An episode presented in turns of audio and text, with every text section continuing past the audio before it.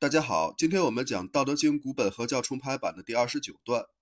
这段话的第一句是：“曲则全，枉则正，洼则盈，敝则新，少则得，多则惑。”这是老子从六个方面来论述利弊得失的阴阳转化之理。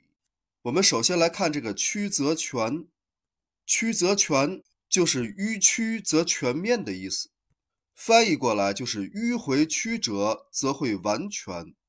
也就是说，一件事情往往要用迂回的办法，经过很多波折，才能圆满达成。现实情况也的确如此啊。世间之事很少会有一帆风顺的，大多是要经历各种困难和考验，才能有好的结果。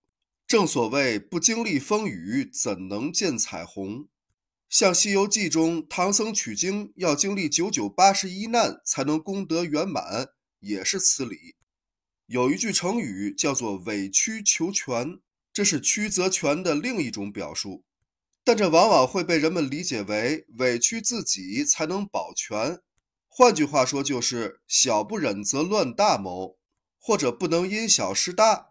这样理解也没有错，只是把曲则全理解得太狭隘了。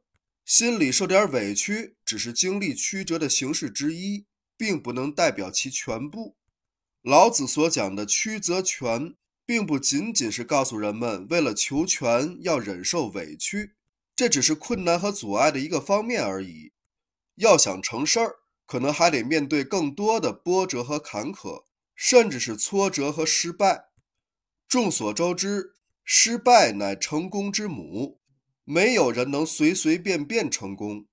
不经历反反复复的失败，怎么能积累丰富的实战经验呢？当然，也就难以实现最后的全面胜利了。曲则全这句话。比较形象的理解方式就是用一条线来画画。我们知道，一条直线只能涵盖窄窄的范围，对直线之外的事物它无法描绘。但是，当直线变成了曲线，它就可以描绘整个世界了。这就是曲则全的深层机理。所以说，顺利并不见得是好事儿，曲折也不见得是坏事儿。